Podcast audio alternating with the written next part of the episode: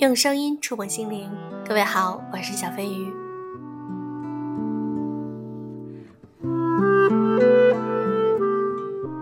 不论是在职场还是在生活中，只要我们生活在这个社会里，就会遇到各种各样的人。有的时候，不得不说，会碰到一些小人。那么，遇到小人你该怎么办呢？今天我们来分享一篇文章：遇见小人不必绕道。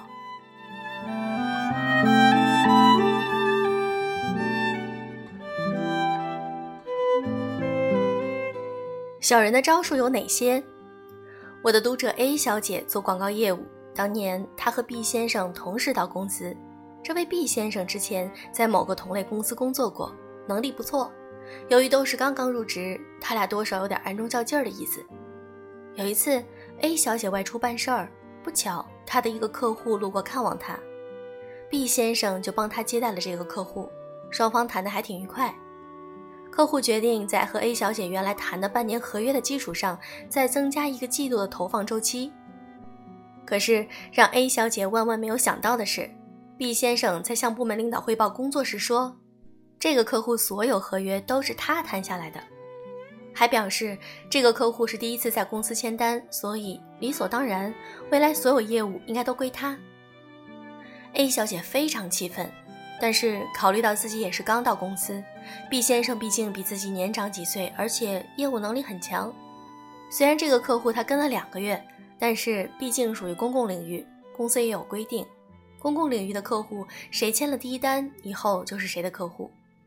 于是他忍耐了，在一个部门，毕竟抬头不见低头见，关系闹僵了，工作不方便，这事儿于是悄无声息的过去了。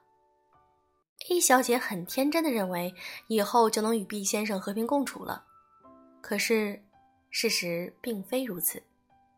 一年后，A 小姐和 B 先生都是部门业务骨干，业务副主管离职空出了位子。部门负责人知道他俩业务能力很强，准备考察之后选择一个提拔。可是只过了两个礼拜，突然宣布 B 先生升职副主管。A 小姐既没有加薪，也没有任何职位变动，甚至领导还有意无意地忽视她的存在，对她的态度大不如前。直到一次部门聚餐，领导酒后语重心长地说：“听说你特别有上进心，准备年后去美国留学，我非常欣赏你。出国之前也要在公司好好干。”是的。后来证实，B 先生为了升职，在各种领导面前放出消息，说 A 小姐准备出国留学。他说的绘声绘色，领导先入为主，A 小姐又被结结实实的黑了一把。应对小人，善良和退让并没有用。小人的大招是搬弄是非、挑拨离间、隔岸观火、落井下石、敲诈欺骗。小人的死穴又是什么呢？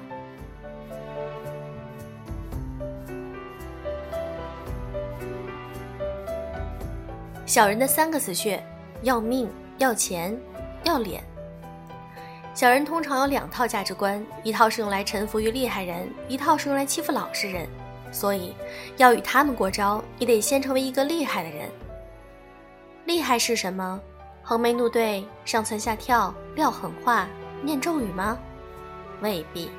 但是，请一定掌握小人要命、要钱、要脸的死穴。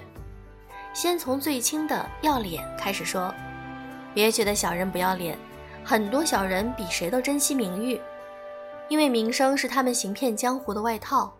如果你能准确迅速地打落他的假面具，通常他就会自乱阵脚。小人特别喜欢标榜自己的无辜和善良。《红楼梦》有一出戏，二小姐贾迎春的奶奶偷了她的贵重首饰卖掉，被抓包的时候比谁都委屈。说哪个公子姑娘的姑妈不靠这个身份谋点私利？被欺负了的贾迎春怎么说的呢？我说他两次，他不听也无法。这位明明占据主动权的小姐，对小人的忍耐已经达到了好欺负的程度，小人当然得寸进尺。而她的妹妹贾探春不是好说话的人，比不得没闹出来，大家都藏着留着脸面。如今即使没了脸。趁此时，纵有十个罪，也只一人受罚，没有砍两颗头的理。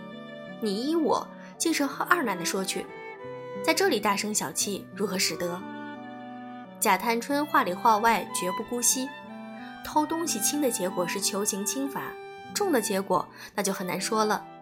他切中要害，驳回奶妈一家子面子的同时，继而运用利害关系威胁小人，赶紧去把偷卖的首饰赎回来。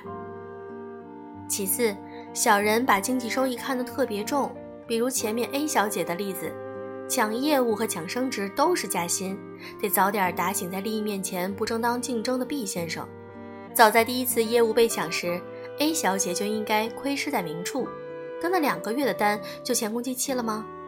当然不行，小人与你针头线脑的算计，你充什么大方呢？业务量可以算在公司，大河有水小河满，表态先来个高姿态，绝不给领导找麻烦。但是细节不能这么处理，业务量可以一人一半，利益分成也五五开。这不是计较，而是对团队协同作战能力的考验。有了第一次的计较毕先生在今后使用手腕的时候，一定会考虑后果。小人不敢欺负的不是好人，而是厉害人。厉害人最厉害的地方，就是不动声色的先让对方明白后果。有了结果的警示，小人不敢轻易出手，他们会由浅入深，逐渐试探，捏那个最软的柿子。小人最怕的就是都像电影《我不是潘金莲》里的李雪莲那种豁出去死磕的人。大多数普通人都很中性，既不十分软弱，也不格外强悍。小人充分利用了这一点，钻了人性中软弱的空子。而死磕的人不计后果，杀伤力极强，连小人都不清楚他们究竟会带来怎样的灾难。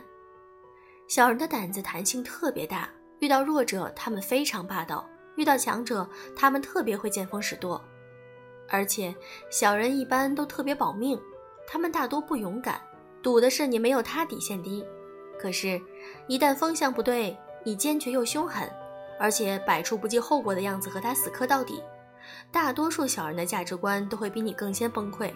他们觉得惹你这样的人不值得，不如腌软柿子收效快。就像《红楼梦》里耍横的贾迎春的奶妈，遇到三小姐贾探春，立刻气焰退了。贾探春是有名的不讲情面，不徇私情。连自己的亲舅舅遇到事情都严格执法、秉公处理，这样死磕的人，小人怎么敢碰他？所以，最终贾迎春的奶妈按照探春的要求赎回了首饰。好啦，今天的文章就分享到这里，你有怎样的感想呢？如果你在生活中遇到小人，你会怎样去做呢？可以和我们大家一起来分享，在评论区写出你的想法，每一条我都会认真看的。好了，今天的节目就是这样。如果你想看我们的文章背景音乐图片的话，可以添加我们的微信公众号。